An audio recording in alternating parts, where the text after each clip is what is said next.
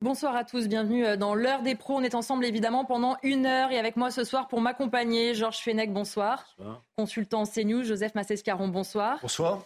Vous êtes écrivain, Elisabeth Lévy, bonsoir. On vous retrouve, Elisabeth, directrice eh de la rédaction de Causeur, et Olivier D'Artigol, bonsoir. Bonsoir chroniqueur euh, politique. On va commencer à parler euh, de Clichy parce que euh, des copropriétaires n'en peuvent plus. C'est une situation intenable. Depuis près d'un an, ils vivent sous la terreur à cause d'un locataire qui leur mène la vie dure. Agression verbale, musique à fond, menaces. L'homme n'a que faire des plaintes. Et ce, malgré les 25 réquisitions de la police municipale. Regardez les explications. Elles sont signées Dounia Tangour.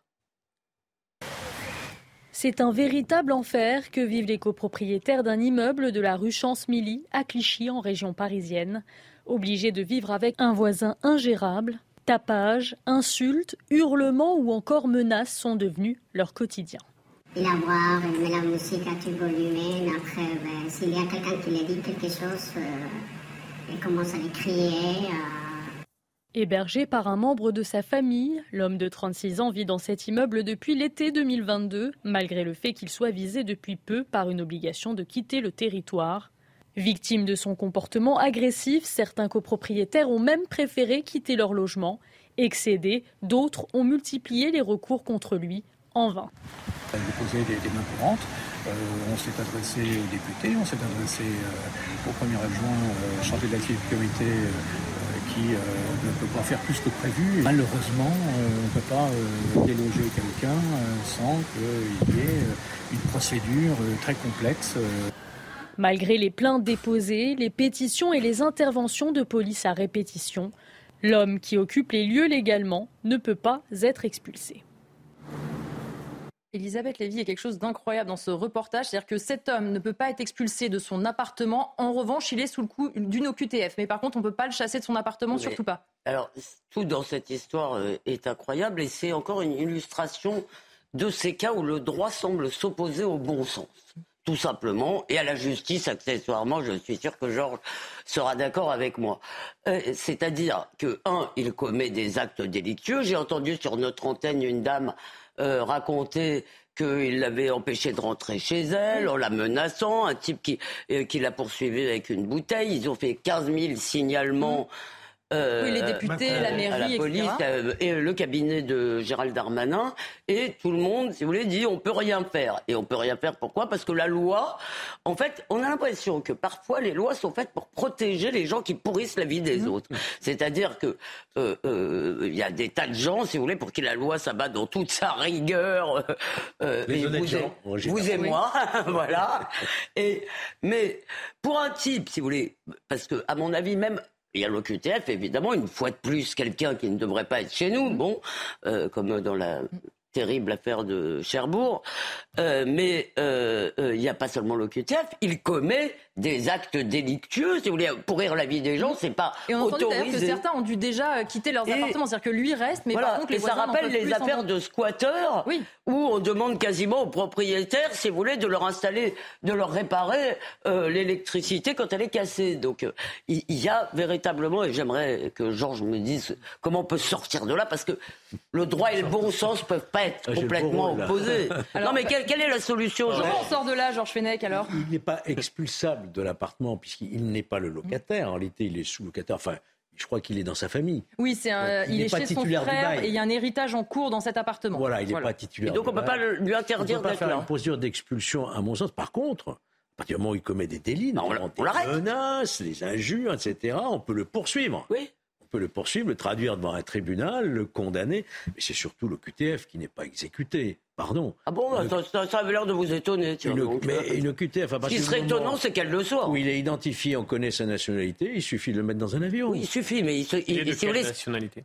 Bah, Parce que sur ces OQTF, parlons plus précisément. Apparemment, c'est qui c'est. Quel est le, le pays qui est mais le pays ne peut pas le refuser à partir du moment où on a sur des pays qui ont refusé. Non, non, non, non le, pays, un pays ne peut pas refuser de reprendre un de ses ressortissants. Bah, le, problème, le, problème, des laissés-passer consulaires, c'est quand on n'a pas la preuve qu'il a bien cette nationalité. il peut très bien, parce qu'il m'est arrivé dernièrement, j'ai fait un aller-retour à Sharm et, euh, et dedans, quand je, suis arrivé pour repartir à Paris, il y avait en effet un EQTF qui refusait. Qui revenait qui, qui, euh, qui de, revenait parce que tout simplement le gouvernement égyptien finalement n'avait pas voulu Donc très franchement là-dessus, pardonnez-moi Georges, mais euh, je pense qu'il faut qu'on renvoie tous notre... Les pays tiers. Euh, plus. excusez-moi, il y a des pays qui arrivent, qui arrivent à expulser un taux beaucoup plus élevé des gens qui sont condamnés mais Cour des comptes, c'est 4 ou 5 quand on voit d'exécution. Nous sommes la France, nous ne sommes pas non plus, euh... plus, plus... plus, généralement, parce que euh, Elisabeth a fait le, le parallèle avec l'affaire des squats. Mm-hmm. Et euh, moi, je, vais juste faire glisser le curseur sur la question, non, enfin, non pas en effet ce qui est tout à fait légitime QTF ou pas, mais sur la question du logement. Aujourd'hui, la question du logement me paraît être la question la plus essentielle et la plus politique. Parce que euh, le, les questions de, voisinage, de squat, euh, d'achat de, logement ou autre, se loger et être bien dans son logement, est une revendication qui devrait être euh, euh, que, tout le monde, tout le monde devrait pouvoir y accéder. Et aujourd'hui, on voit bien que se loger est devenu quelque chose de difficile pour une multiplicité de raisons. Cette raison-là, la raison du voisinage, en effet, euh, il y a, on, voit, on voit en permanence des, des, des, des conflits sur, sur, ces questions-là, des mains courantes, sur des dealers, des dealers ou Donc la question du logement qui est une question essentielle, parce que s'il n'y a pas de logement, il n'y a pas de foyer, tout, simplement et tout bêtement. Cette question-là essentielle est une question qui, bizarrement, dans sa globalité, n'est pas traitée par nos politiques. Et vous avez vu que certains maires, certains maires, je pense notamment à Nice, que c'est Estrosi, en accord avec les bailleurs, à partir du moment où une famille, ou un membre d'une famille euh, n'arrête pas d'enquiquiner tout le voisinage, on met un terme au bail et ils sont effectivement C'est pas des logements sociaux là. Hein. Ils Ce sont... ne sont pas des logements sociaux. Il faut que ce soit des... Olivier D'Artigol. Il faut que ce soit des logements sociaux. Oui, oui. Là, là, là c'est pas le cas. Euh, Olivier me permet d'élargir la focale. D'abord, je suis totalement d'accord sur l'idée que le logement devient la préoccupation prioritaire, soit pour accéder au logement, pour devenir propriétaire. On voit les difficultés aujourd'hui pour accéder à, à l'emprunt, soit pour euh, arriver à trouver un logement où la vie est paisible. Mais vous savez que, euh, bien sûr, il y a ces questions-là, on a parlé d'OQTF, on a parlé de...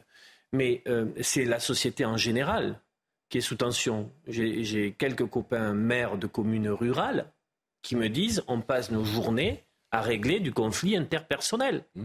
Dans des endroits dont on peut se dire, quand on les traverse, que ce sont les endroits les plus paisibles de France. Mmh.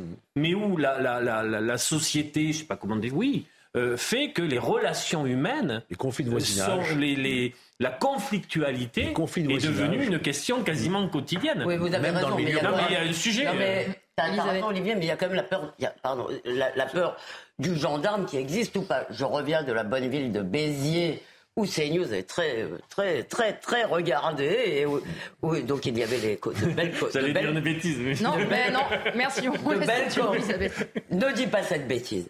De belles, de belles corridas. Et si vous voulez, tous les habitants, d'ailleurs y compris ceux qui se disent d'une orientation plutôt de gauche, vous disent que quand vous avez une police qui fait son boulot, la police municipale, elle fait son boulot à Béziers. Quand vous, si vous voulez, c'est pas. Donc, évidemment qu'il y a des conflits et des tensions. Et là, en plus, on a ce cas que euh, on a tous dû connaître, pas nous directement, euh, parce que nous sommes des privilégiés, mais des gens autour de nous, d'un voisin qui peut. Alors il y en a qui sont parce qu'ils font des procédures, d'autres parce que y a, qui pourrit la vie de tout le monde. C'est-à-dire que si quelqu'un met sa musique à fond les ballons tous les jours et vous empêche de travailler, de dormir, etc. Oui, c'est en plus des insultes, des menaces. Le problème aujourd'hui, c'est qu'avec l'ensauvagement de notre société, vous avez vu ce, cet homme qui euh, euh, descend dans la rue pour dire faites moins de bruit, qui se fait tabasser à mort.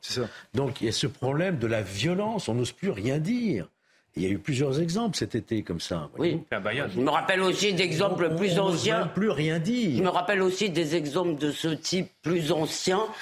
Euh, sauf que d'ailleurs il y a 30 ans, il y a 30 ans, c'était plutôt des gens qui tiraient sur les gens qui faisaient du bruit. Non, mais cette affaire-là peut se terminer en drame. Hein. C'est vrai. Si, si la loi ah bah, n'est pas euh, respectée, s'il n'y a pas d'autorité, les gens se sentent complètement livrés à eux-mêmes.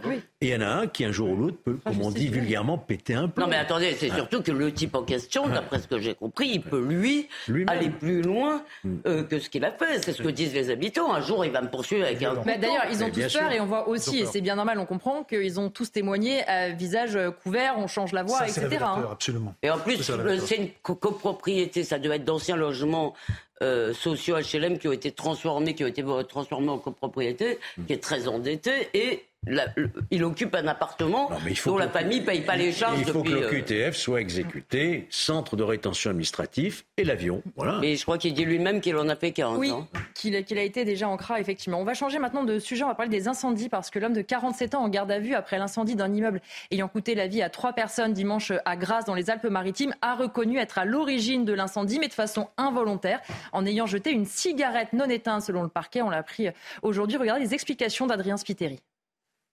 C'est un nouveau rebondissement dans l'affaire de l'incendie mortel à Grasse où, rappelons-le, trois personnes ont perdu la vie.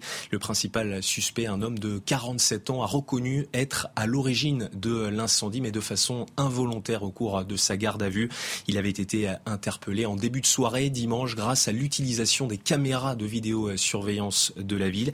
Il avait d'abord nié toute implication au cours de sa garde à vue avant eh bien, de reconnaître le jet d'une cigarette non éteinte. Sa garde à vue a été levée ce mardi aux alentours de 14 heures. Le suspect va être déféré devant un juge d'instruction en vue de l'ouverture d'une information judiciaire pour notamment eh bien, dégradation volontaire par incendie ayant entraîné la mort.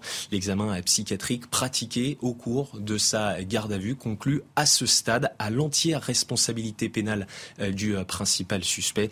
Dans un communiqué, le procureur de la République de Grasse précise que le parquet va requérir la détention euh, provisoire. Enfin, les victimes, elles, sont toujours en cours d'identification. Joseph Massescaron, on peut faire le parallèle avec euh, les incendies aussi euh, en forêt. Encore tout à l'heure, Christophe Béchu, le ministre en charge de la cohésion des territoires et de la transition écologique, rappelait que 95% maintenant des incendies sont d'origine humaine. Ça ne veut pas dire euh, volontaire, c'est sans doute pas le cas dans ce, dans ce cas de figure-là, mais une fois de plus, par les petites erreurs, on voit bien que personne n'apprend les leçons. On a vu les incendies l'été dernier, les pompiers n'ont eu de cesse de dire faites attention, un an après, rien n'a changé. Un immeuble, Alors, juste, je, je, je, crains que Georges Fenech, là encore, soit sollicité, décidément. Bah, décidément. J'ai l'impression d'être un peu sur le banc Vous êtes notre sage oh, Vous exagérez, Georges, vous êtes notre sage. Pas du tout, c'est pour avoir votre éclairage. Non, parce que euh, euh, est, apparu avec cette affaire le terme de euh, geste involontaire. Voilà. Geste involontaire. Alors, je veux bien qu'il y ait un geste involontaire, mais l'acte est volontaire. Ah, quand tu jettes ton mégot, Parce que quand on jette un mégot, pardonnez-moi, l'acte est volontaire. comme quand on fait un barbecue dans une forêt. Ça m'a intéressé parce que, en fait, je suis allé regarder un peu, un peu de plus près de ce que pouvait signifier le mot euh, euh, geste involontaire. Et geste involontaire, vous le retrouvez par exemple en, médecine, hein, en neurologie. Un geste involontaire, c'est un geste qui, euh, par exemple, un tic, un hockey, ce que vous voulez. Et évidemment, bien sûr, il y a des traitements. Et je me disais, mais quel type de traitement pour cet, acte cet acte volontaire où vous commettez l'imprudence de mettre en danger la vie mmh. d'autrui? Parce qu'on peut tourner euh, mille sens, et je reviens au bon sens d'Elisabeth, c'est évident que si vous jetez un mégot enflammé quelque part dans une habitation, eh vous avez un acte dans une forêt. et vous commettez une imprudence qui met en danger la vie d'autrui. Alors pardon, moi, excusez-moi, euh, j'ai un petit doute. Moi, par exemple, je suis toujours très choquée de voir les gens jeter leurs cigarettes sur les trottoirs. Il m'arrive encore de fumer, mais je ne le fais jamais. Il y a des poubelles pour ça et des cendriers. Des poubelles, et quand il n'y a pas de poubelle, vous mettez dans un mouchoir, vous mettez dans votre poche, et vous, dans votre sac, et puis vous le jetez quand vous trouvez une poubelle. Mais il y a plein de gens à Paris, c'est dégueulasse, pardon. C'est une infraction d'ailleurs. Pardon, oui. Euh, et d'ailleurs, j'ai un ami qui s'est plaint, m'a dit oui, la police est m'a mis une amende parce que j'ai jeté. Je lui ai dit, bah, c'est bien fait pour toi. Voilà. Mais euh, donc, excusez-moi, enflammer une forêt, ça je comprends, parce que c'est très sec, etc. Un immeuble qui part avec une cigarette, bon, bah, très bien. C'est peut-être ça qui est à l'origine, mais euh, alors moi, ce qui me, je comprends euh, euh, ce que Joseph dit. Moi, ça me fait penser à ces gens dont on a beaucoup parlé, qui prennent leur bagnole une fois qu'ils ont bu, et oui, c'est exactement le même. Ils, prennent, ils prennent leur voiture volontairement. Néanmoins, je souhaite qu'on continue à établir une différence, si vous voulez, entre quelqu'un qui prend un flingue ou qui va pour agresser quelqu'un et pour le tuer, et quelqu'un qui commet une idiotie. C'est pas la même chose. Ça peut pas dire l'intention homicide. C'est-à-dire que dans un cas, il y a intention de tuer. Hmm. Là, il avait juste l'intention de pas aller jusqu'à une poubelle jeter son mégot, si ça se confirme.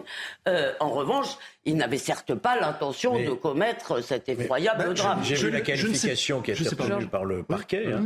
C'est dégradation volontaire et entraîner la mort. J'ai regardé, c'est délictuel. Hein c'est pas criminel. C'est pas criminel. C'est délictuel. Ah C'est-à-dire qu'il en court 7 ans d'emprisonnement. Enfin, il y a beaucoup de gens qui, pour des crimes, ne le font pas. Parce que les conséquences sont dramatiques. Il y a deux ou trois morts. Il y a hein. trois morts, il y a trois morts, des blessés graves. Non, mais c'est dramatique. C'est dramatique. Enfin, c'est vraiment. Alors, apparemment, il n'aurait pas eu l'intention de mettre le feu. Il a jeté une cigarette. Il y a quelque chose qui. Ça le jet, la cigarette, lui, est volontaire. Juste un tout petit peu de philosophie. Pardon. C'est, euh, je, je suis, moi, choqué par le fait qu'on on dénie le caractère volontaire du fait qu'une personne jette un mégot enflammé quelque part alors qu'elle sait très bien qu'elle met en danger la vie d'autrui. Oui, J'ai beaucoup de mal à le faire. Oui, c'est le principe aussi de une vraie responsabilité, quelque part. Elle est responsable. Bien sûr. Elle est totalement responsable. Olivier D'Artigol, c'est vrai qu'on l'a beaucoup dit euh, l'été dernier. Il y a eu beaucoup euh, l'importance de la prévention, de rappeler les bons gestes, de mettre en place une météo du climat, etc.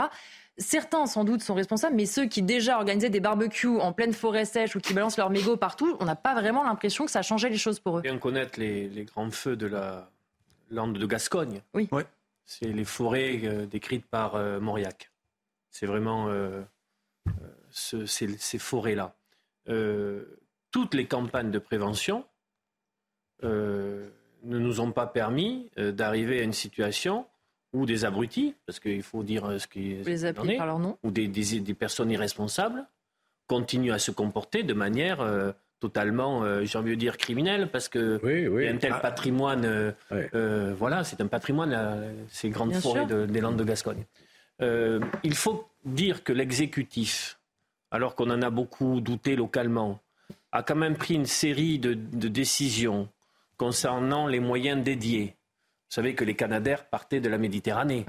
Donc ça n'aidait pas. Si vous ne prenez pas un feu au tout, au tout début, euh, le, la, les choses. non, non, non, mais, non, non, par rapport à l'été dernier. Donc des moyens ont été dédiés. Donc ça va un peu mieux. Il y a eu des renforts euh, véritablement en effectif.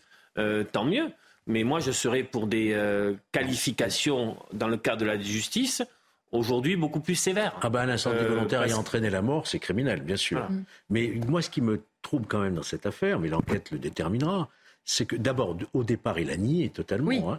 Et ensuite, c'est parce qu'il y a une caméra de surveillance qu'il a vu quitter l'immeuble deux minutes avant que l'incendie se déclenche. Se déclenche. C'est pour ça que ça reste quand même à éclaircir son comportement. Juste sur cette affaire de on a parlé euh, des, des immeubles où il y avait des dealers.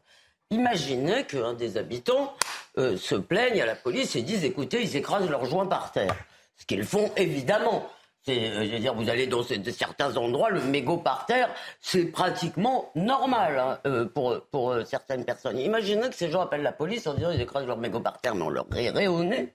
Si vous voulez, donc, si vous voulez, ça ne devient quelque chose d'effroyable, des gens qui écrasent. Pardon, mais j'en suis absolument désolé parce que je vous dis, je pense que les fumeurs, des fois, ferait mieux d'être un peu plus euh, mm. civique, comme ils mm. comme, y compris avec les non-fumeurs d'ailleurs. Mais, mais euh, je vois des, des, des, fumeurs qui écrasent leur mégot absolument n'importe où. Et je suis sûr que des gens qui ont, euh, je veux dire, la, la, les mauvaises manières de l'écraser en plus dans un hall d'immeuble, ça n'est pas le seul. Si, encore une fois, si c'est vraiment l'explication. Donc, Sans compter ceux qui mettent le feu volontairement aux poubelles. Vous vous souvenez, à Vaux-en-Velin c'est oui. toxicomane qui avait mis bien sûr, il y a eu des morts. Mais là, il y a eu des morts aussi. Donc, vous voyez, c'est des comportements absolument inqualifiables. Oui, mais Joseph Massession, c'est ce qu'on disait tout à l'heure pour prolonger la réflexion sur l'important de la responsabilité. C'est-à-dire, quand on voit parfois, là, sur cet immeuble, avec les conséquences et les pertes humaines que ça engendre, quand ce sont dans les incendies où on engage des centaines de pompiers qui risquent leur vie, cette importance de la responsabilité-là, tous les pompiers nous le disent, ce sont des petits réflexes simples à avoir, mais on ne peut pas mettre un policier, un pompier derrière chaque personne qui va aller en forêt ou qui fume chez lui. Oui, c'est pour ça que moi je m'interroge, pardon, sur. Euh, vous voulez dire Je, m'interroge vraiment sur cette question euh, de la, de la tu veux que ce soit condamné comme des gens qui auraient eu une intention criminelle Oui, parce que. moi, je pense que. je, pense qu'il faut, je pense qu'il faut aller vers ça, parce qu'il y a, parce que de fait, pardon, Elisabeth, de fait, existe, fait qu'il y a, hein. oui, d'abord ça existe. L'incendie volontaire ayant entraîné la mort, même sans intention de donner la mort, mais l'incendie volontaire ayant entraîné la mort. Oui, mais quand t'as volontairement allumé l'incendie. Donc, donc ah, le fait de faire un incendie, vous dites simplement. Non, ce que je veux dire, c'est que juste, pardon pour préciser ma, ma, question, c'est-à-dire que il me semble, même si il doit y avoir des peines, il doit y avoir des condamnations, que on ne peut pas euh, mettre sous le même euh, chapeau et sous la même loi des gens qui veulent tuer et des gens qui tuent par bêtise, accident, Bien sûr. Euh, ignorance. Est-ce qu'il y a un équilibre à trouver ou quelque chose que vous voilà, dites Donc, mais je sais pas ce que. Je pense que l'équilibre n'est pas trouvé. Je pense que l'équilibre n'est pas trouvé parce que c'est trop tout on, ou est, rien. on est vraiment encore dans la déresponsabilité. Et, et être, dans la, quand même. être dans la déresponsabilité avec des personnes qui sont en permanence dans c'est mon droit, c'est mon choix. Je, donc je le fais. Hein. Vous avez, tant pis, tant pis pour vous les avez autres. vu cet accident Mais il est en prison euh, quand même. Hein. Cet accident suite à un refus d'obtempérer. Je ne sais pas si on va en parler. Il reste 7 ans maximum. Un refus d'obtempérer. Vous avez vu cet accident Avec euh, le... Il a, le conducteur oui. a été. Il y a eu deux morts, deux jeunes, deux jeunes filles de 21 ans en mmh. face. Refus d'obtempérer de contrôle, en réalité de contrôle de gendarmerie sur la route. Il avait pris de l'alcool. Il avait euh, pris des, des stupéfiants. Oui. Et il va heurter de plein fouet ce véhicule. Il y avait ces deux jeunes femmes qui sont décédées toutes les deux. Ça, pour moi, ça, alors ça va rester délictuel puisque c'est pas volontaire. Oui. Mais je pense qu'aujourd'hui, voilà. il faut vraiment que nous réfléchissions à créer peut-être une infraction de ouais, nature. Enfin, moi, sur le refus d'obtempérer, je vais être beaucoup non, plus radical. criminel, ce comportement qui est un comportement criminel et qui entraîne la mort. D'accord, mais sur le refus que... d'obtempérer, à mon avis, il faut être beaucoup plus radical. Il faut dire à tout le monde, urbi et torbi, refusez d'obtempérer. Elisabeth, pas ne le droit. pas tout maintenant Les parce policiers ont le droit d'employer la On va en parler juste Pardon. après la pause. Je vous coupe quelques instants, restez avec nous. On revient dans l'heure des pros et justement, on se parlera de ce refus d'obtempérer que vient d'évoquer Georges. À tout de suite. Désolé. De retour dans l'heure des pros, les débats reprennent dans un instant avec mes invités, mais tout de suite le point sur l'actualité avec Mickaël Dos Santos. Bonsoir Mickaël.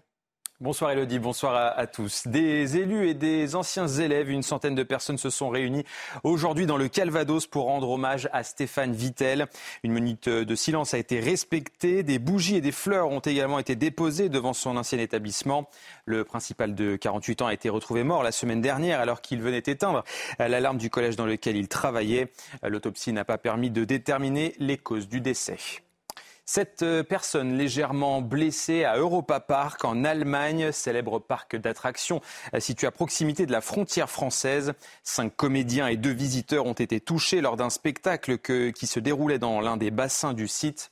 En juin dernier, un incendie avait déjà provoqué l'évacuation de 25 000 personnes suite à un problème technique. Enfin, cette fois-ci à l'ouest du Japon, 180 000 personnes priées de trouver un abri. La population est appelée par les autorités à se réfugier en hauteur à cause de la tempête tropicale Lan. Le risque de pluies violentes, d'inondations et de glissements de terrain y est très élevé. Ces dernières heures, plus de 500 vols et des TGV ont dû être annulés. 15 000 foyers sont toujours privés d'électricité. C'est la fin de ce journal. Élodie Huchard, l'heure des pros et ses invités, ça continue. Merci beaucoup, euh, Mickaël. On va parler justement du refus euh, d'obtempérer euh, qu'on évoquait juste avant la pause, parce que deux personnes ont été tuées lundi soir lors d'un accident de la route qui impliquait deux voitures, dont un en délit de fuite à Sainte-Hélène, en Gironde. On l'a appris mardi des autorités. Selon les gendarmes, l'accident s'est produit peu avant 19h à Sainte-Hélène, à une trentaine de kilomètres au nord-ouest de Bordeaux. Et alors qu'un véhicule tentait d'échapper à un contrôle de police, eh bien, il a percuté une voiture immatriculée en Suisse. Le conducteur impliqué dans le délit de fuite était positif au dépistage d'alcool et de stupéfiants d'après la préfecture et d'après la gendarmerie. Cet homme de 38 ans conduisait sans permis et est connu pour plusieurs infractions routières. Évidemment, il a été placé en garde à vue. Une enquête a été ouverte par le parquet de Bordeaux. Euh, Georges, on en parlait juste en, avant la pause. Donc, délit de fuite refus d'obtempérer, positif à l'alcool, aux stupéfiants, sans permis et connu pour infraction routière. Et Toutes les cases. Il non, il n'était pas sous OQTF, Elisabeth. Donc, ça les peut arriver, vous voyez. Oui, ça peut arriver. Attention qu'on ne se méprenne pas. Il ne s'agissait pas d'une course-poursuite avec les gendarmes. Non, non. Il a refusé. Il, il a voulu éviter il a, le... Il, a, pas, il s'est pas arrêté pour un contrôle routier. Il y a des contrôles. Et dans sa course lui-même, sans être poursuivi, si j'ai bien compris, mmh. il va, compte tenu de son état, puisqu'il était sous l'emprise de produits stupéfiants et d'alcool, il va causer cet accident mortel. Là, il y a toutes les circonstances aggravantes. Il encourt 10 ans d'emprisonnement. Et je, moi, je pense que dans ce genre d'affaires, ces deux jeunes femmes qui sont quand même mortes dans oui. la voiture en face, il faut que la justice soit d'une rigueur absolue. Enfin, il a encore 10 que... ans, il va en faire 5. Au pire, même s'il prend 10 Mais ans, j'ai jamais vu de peine comme ça prononcée. Ça, ça n'existe même pas, si vous voulez. Bon, bah, Donc bah, là, il faut, ou alors changer de paradigme dans... et en faire effectivement une infraction de nature non, mais, criminelle. Mais moi, je pense que mais... c'est le, le, le, refus d'obtempérer qui doit être euh, au cœur de cette affaire. Parce que euh, si vous voulez, qu'est-ce qui se passe? Évidemment, les policiers ne poursuivent pas parce qu'ils ne veulent pas faire prendre de risques oui. aux gens qu'ils poursuivent, à ces types qui refusent de s'arrêter. Ni à eux, et, ni aux riverains éventuels et, qui sont là. Oui, enfin, les riverains, en l'occurrence, c'est Oui, mais pas du fait. Mais quand vous avez une voiture dangereuse, que, voilà, ils l'ont vu passer, ils ont essayé de l'arrêter, elle continue sa course, elle est dangereuse.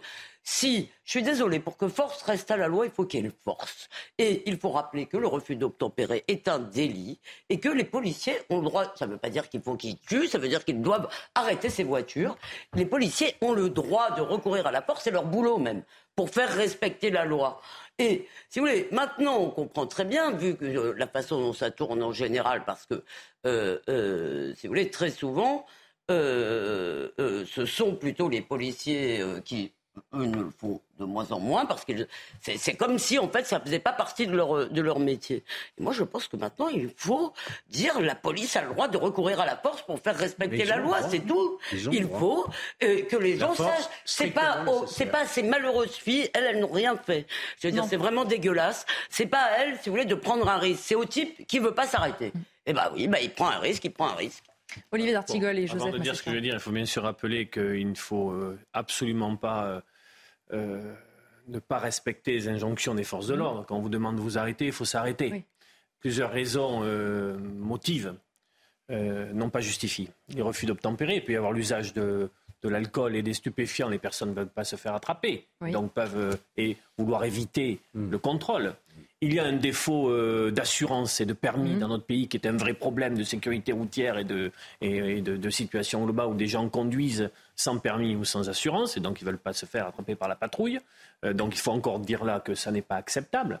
Euh, mais les policiers connaissent leur métier et ils agissent avec discernement. Dans certains cas, il vaut mieux pas intervenir. Ils nous le disent d'ailleurs préfèrent relever une plaque d'immatriculation, convoquer la personne euh, euh, dans les heures qui suivent. Quoi, ils agissent en, euh, notamment pour les rodéos, par exemple. Ils agissent avec mmh. professionnalisme mmh. parce qu'ils veulent éviter le suraccident, parce qu'ils mmh. peuvent. Il faut quand même se dire que c'est un métier qui a des compétences professionnelles, qu'ils sont, qu'ils sont formés pour. Je, je, je, réfléchis à un policier qui avait justement témoigné de ces questions-là c'est pas uniquement, on peut pas régler uniquement la question par il faut courir Il faut du discernement. oui. il faut je dis simplement que beaucoup de policiers, pardon Olivier, beaucoup de policiers nous disent également qu'ils hésitent grandement à recourir à la force parce qu'ils savent que le, plus souvent, c'est en dehors du fait qu'ils vont se faire, euh, je veux dire, insulter par la moitié, la, par une partie de la gauche, hein, je dis bien une partie, pas la vôtre,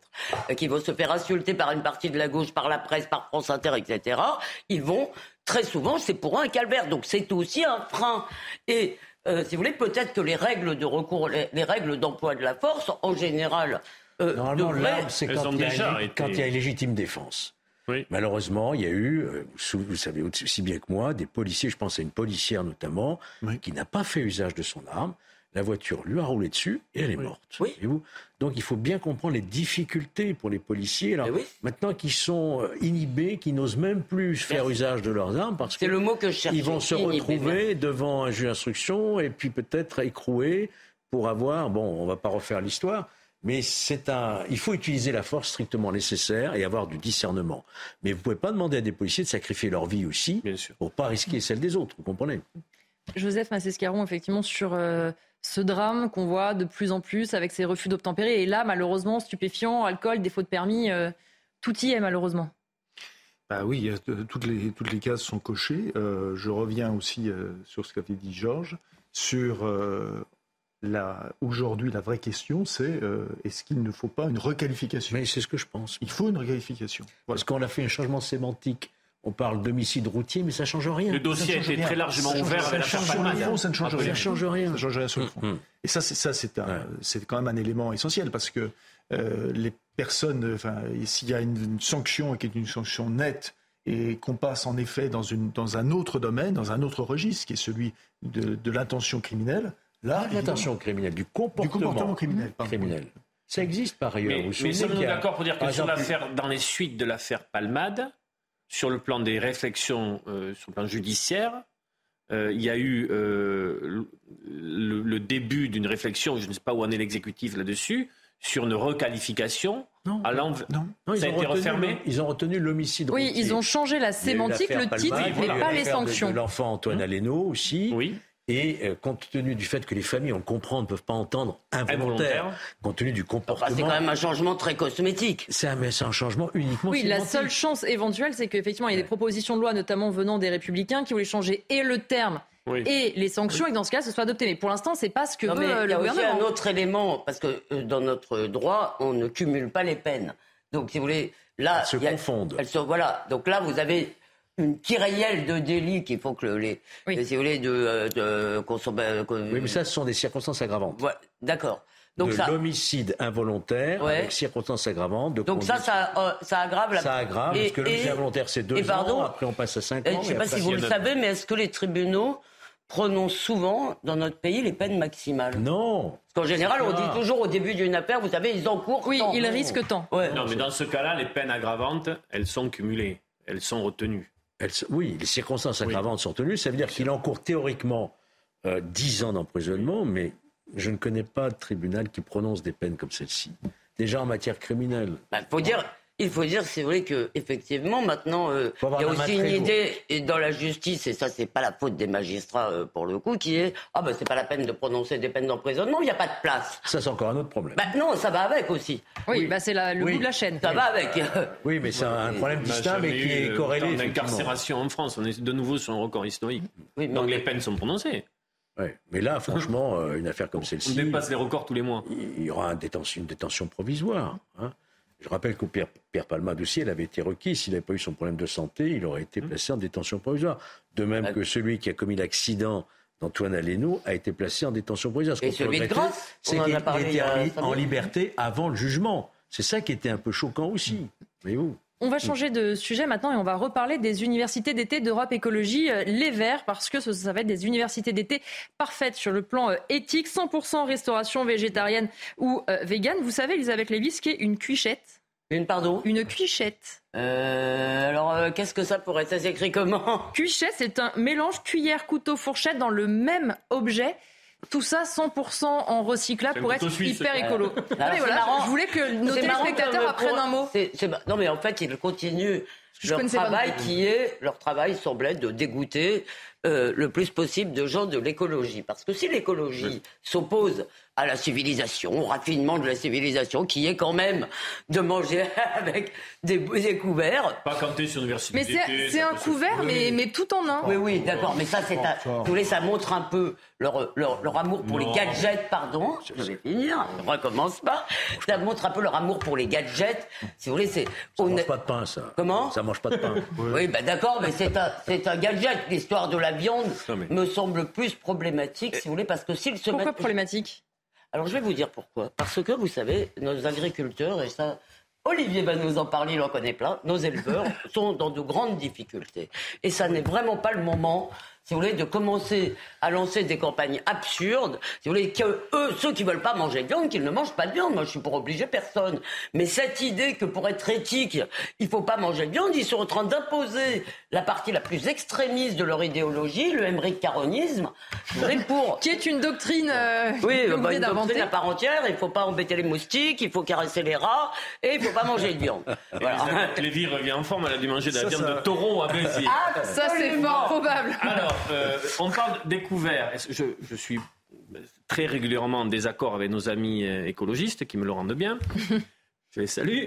si nous regardent. Euh, mais sur les couverts, quand même, Elisabeth, ça t'est quand même arrivé très certainement sur des, réunions ou en participant à des universités, toi aussi, de, de, de ne pas vouloir que le couvert soit dressé comme euh, si tu étais. Euh, non, Elisabeth, quand t'es pas à des universités, elle a une nappe et des couverts. Je vais, il y a des couverts en argent. C'est pas des, des fêtes politiques alors. Il faut plutôt, euh, leur, donner raison. Bon, il faut pas. il faut pas attaquer les écologistes sur tout et sur tout sujet, sinon tu vas les victimiser. Non, mais sur la, sur la, sur la, pour revenir sur la viande. ce qui est évidemment paradoxal, on sait que les Français mangent de plus en plus de viande. Ils mangent ah de plus en plus de viande. Ah oui, il y a eu euh, dernièrement, oui, absolument. On l'a montré effectivement récemment, c'est-à-dire qu'ils ont tendance à moins en acheter à la maison, mais en revanche beaucoup plus lorsqu'ils vont au restaurant, et donc la consommation de viande a augmenté. Plus de viande. Arrêtez de parler de viande. Ça non, pas de bah, c'est parce qu'il est l'heure, ça, c'est normal. Ils mangent, donc ils mangent plus de viande. Donc deux, deux conséquences. La, la première, c'est que euh, on importe de la viande et on va de plus en plus en importer nous, pays éleveurs, nous avons de plus en plus importé de oh. viande. Voilà. Qui ne respecte pas ce qu'on impose à nos éleveurs. Pas ce qu'on impose à nos éleveurs, premier point. Et le deuxième point, c'est qu'on voit que tous les discours qui consiste, qui est, qui est punitif des écologistes en disant la viande c'est mal, ça ne marche pas. Et c'est euh, c'est en effet l'incarnation de cette euh, vieille phrase, l'incarnation de, oui, c'est fait exprès, de cette belle phrase d'un poète anglais qui s'appelait William Blake, qui dit, qui disait de même que les vers déposent euh, leurs vers sur les plus belles feuilles, les clercs déposent leur malédiction sur nos plus belles joies. Eh bien, c'est exactement ce ah que font les écologistes en permanence. Le Tour de France, tout ça. Reste que le, discours consiste à faire un effort pour réduire un peu notre conso, pour différentes raisons, pour notre santé, mais aussi pour l'environnement. C'est un discours qui peut se tenir. Oui, mais là, d'être totalement pas viandard. Quoi. Là, il s'agit pas. moi, moi, je viens d'une culture, d'une culture dans le Sud-Ouest où ce serait le mode de consommation euh, tous les jours, quasiment. Heureusement qu'on a fait que les nouvelles générations se sont un peu euh, ont un peu évolué dans Il essaye de nous faire croire qu'il se nourrit du haricot vert. D'accord, oui. absolument pas. Ce n'est pas ce que je dis, Elisabeth. Bon, je peux présenter sur ta consommation de viande. Non mais qu'on dise on peut réduire, mais là c'est pas ça. Il s'agit de criminaliser euh, dans, les, dans, les, dans les esprits l'idée de manger de la viande. C'est ça qu'ils sont en train de faire. On va et moi, et je pense que ça aura comme effet de pas du tout euh, restreindre la consommation de viande, au bah, contraire. c'est exactement l'inverse qui se. Oui, bah oui, bah oui, en plus. On va changer de sujet. On va parler euh, du classement euh, de Shanghai. Vous savez, ce classement qui chaque année classe les universités mondiales. Alors plutôt une bonne nouvelle parce que la France s'en sort mieux, par exemple, que l'an dernier. Paris-Saclay, l'université qui gagne une place par rapport à l'année dernière, alors qu'elle avait perdu trois places lors du dernier classement. On voit ici les facs qui sont justement dans le top 100. Il y a d'autres universités, Paris Sciences et Lettres, effectivement. On a aussi euh, la Sorbonne qui perd un peu des places. Mais, euh, Georges Fenech, on peut se féliciter. On est meilleur que l'an dernier dans ce classement. Vous félicitez, vous, d'une 15e place, Molon? Bah, On est moins mauvais, en fait. Je voulais dire ça, mais ce n'est pas un très bon français. il faut quand même préciser que. Paris-Saclay, c'est quand même sur le. Paris-Saclay est 15e. Bon, mais il faut quand même préciser que c'est sur uniquement les sciences dures. Hein. C'est pas le reste, hein, c'est pas toute. Ah, c'est ça le problème. Discipline. Vous comprenez le placement de Shanghai a été fait à Shanghai, euh, c'est son principal. Euh, oui, mais bon, et puis si vous allez plus dans le détail, vous avez vu comme moi qui sont. Euh, on a quand même des universités qui sont bien représentées dans le top 50, dans le top 100 notamment. Il y a de plus en plus d'universités, ça c'est plutôt bon signe. Mais moi je suis triste pour bah, la Sorbonne quand même, la mm. Sorbonne, qui est la plus connue dans le monde. Non, mais ce qui est un peu triste, pardonnez-moi. Mais vous dites vous-même, vous dites vous-même que ce sont les. Mais vous dites vous-même que ce sont les sciences dures. Et c'est ça qui me. Euh, quand je disais, euh, c'était pas qu'une boutade de dire le défaut de ce classement de Shanghai, c'est d'être né à Shanghai avec des critères mm. dessinés par les Chinois.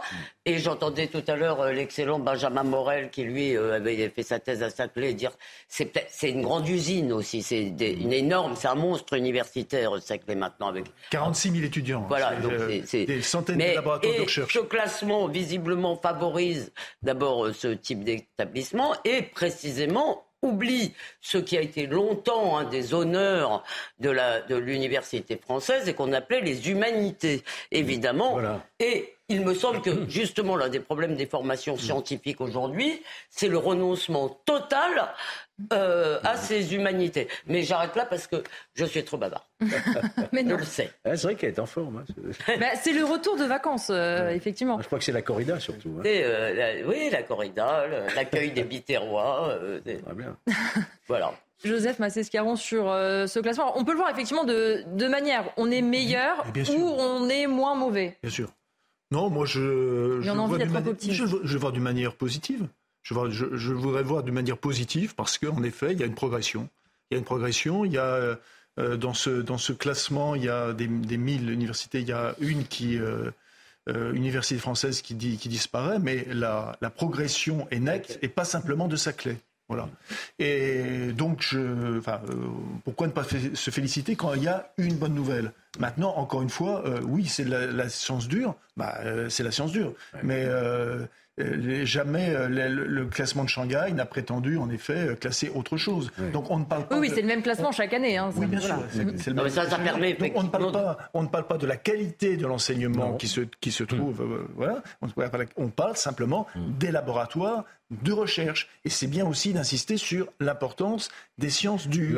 Par exemple, nous avons nous avons en France, nous avons un organisme qui est remarquable. Je dis remarquable parce qu'il est trop souvent critiqué, qui est le CNRS. Et le CNRS apparaît dans les sciences dures comme quelque chose d'extrêmement ah, dans les sciences dures, d'extrêmement en pointe, oui, mais ce qu'on appelle les humanités entre guillemets, qui représentent mm. rien, par mm. exemple, mm. enfin 2%, 3% du CNRS, évidemment, est toujours mis, euh, euh, comment dire, en exergue parce que, enfin en exergue, euh, ou brocardé parce qu'il y a des tribunes sur, euh, je ne sais pas, le, ah, wokisme, que je sais. Mais, mais 90, pour plus de 90% du CNRS et des laboratoires de recherche, ce n'est pas ça. Donc je suis content que l'on reparle en France de l'importance des sciences dures où nous excellons. Eh ben, il faudrait se demander pourquoi les étudiants partent après aux États-Unis euh, ou, ailleurs d'ailleurs faire leur post-doc. Olivier D'Artigol. Je suis d'accord sur le sujet sciences dures. Euh, il ne faut pas oublier une autre réalité, c'est que pour l'écrasante majorité des gens, aujourd'hui, leur préoccupation immédiate n'est pas de savoir si on a perdu 10 ou 15 places. Mm. Leur préoccupation immédiate, c'est qu'ils ont vécu l'enfer de, de Parcoursup, euh, l'enfer. Oui. J'ai autour de moi, j'ai autour de moi des familles, des familles qui ont vécu un été horrible du fait d'affectations ubuesques sur le plan géographique, avec des formations parfois qui sont proposées beaucoup plus près. Ça pose des problèmes de, logement, de, Bon, enfin, il y a des vies vraiment cet été qui ont été mises à mal et avec les, étudiants qui ont la boule au ventre, les familles qui ne sont pas au mieux, avec ce, ces, algorithmes euh, qu'il faudrait euh, questionner sur le plan parlementaire aujourd'hui, savoir une commission d'enquête sur Parcoursup. Hmm. Première chose. Deuxième chose, c'est que euh, il y a beaucoup d'étudiants aujourd'hui qui, dans le monde universitaire tel qu'il est, ont beaucoup de difficultés beaucoup de difficultés. Je ne traite pas ici la précarité étudiante, elle existe, mais sur euh, les débouchés professionnels, euh, sur euh, le fait de pouvoir se réorienter après un premier choix qui n'a pas été le bon. Il y a, beaucoup de choses qu'on aurait à réfléchir. La première des préoccupations n'est pas le classement de Shanghai, dont on pourrait d'ailleurs contester les critères. Oui, absolument. Non, mais c'est pour ça que je disais, c'est des critères qui ont été quand même, C'était quand même inventés par les Chinois. Mais surtout, eh ben, je suis sûr que je vais aller dans ton sens un peu, c'est-à-dire qu'en plus, ça, ça concerne l'élite étudiante, si vous voulez, euh, surtout euh, au niveau de la recherche, euh, c'est pas les gens qui arrivent en première année de fac, c'est vraiment les gens qui ont fait tout un... Comment? Oui, oui c'est ceux qui vont au bout vraiment appris, qui ont vraiment été formés. Alors, je suppose que les, en, sciences dures, effectivement, nous avons de beaux restes, mais nous allons bientôt finir par les perdre si on se bat pas un peu plus. simplement, euh, si vous voulez, il y a toute une grande masse euh, de jeunes qui, elle, euh, est de moins en moins bien formée dans le primaire et dans le secondaire. Et ça, ça devrait, à mon avis, être l'obsession de tous les politiques et de tous, d'ailleurs, les gens qui s'intéressent à la vie publique. Vous avez vu que les Britanniques font quand même mieux que nous, puisqu'avec Oxford, et Cambridge, ils, sont, ils, sont, ils sont mieux. Oui, alors c'est aussi parce que euh, les gens vont. Il y, y, a beaucoup de gens dans tous les pays du monde qui vont plus facilement étudier dans un pays anglophone, bien que maintenant à Sciences Po, tu as des cours qui se font que en anglais, euh, mm. ce que je trouve d'ailleurs pas bien. Mais il y a aussi, il y a aussi beaucoup de, gens qui vont dans les universités euh, anglophones. Sciences Po se trouve pas encore en tête hein, dans le classement shanghaïen. Comment? Sciences Po ne se trouve pas encore dans le classement. Non, bah, oui. C'est pas une science Et on va regarder justement, parce qu'on parle des autres universités, le top 5 hein, de ce classement de Shanghai, on les voit. États-Unis, États-Unis, Royaume-Uni quand même, mais quatre effectivement qui ah sont euh, aux États-Unis. Georges Fenech, je voyais réagir quand Olivier D'Artigol parlait de la galère aussi de Parcoursup parce qu'on le suit, ces étudiants, euh, chaque année. Quand on voit comment ça se passe, on se dit c'est quand même le fruit du hasard, c'est un énorme micmac. Et quand vous devez décider de votre avenir sur un ordinateur qui choisit parfois on ne sait pas comment, c'est quand même trop long. Nous, on est d'une génération, euh, on s'inscrivait en fac, mmh. barre, quoi. Mmh. On allait avec son dossier, on s'inscrivait.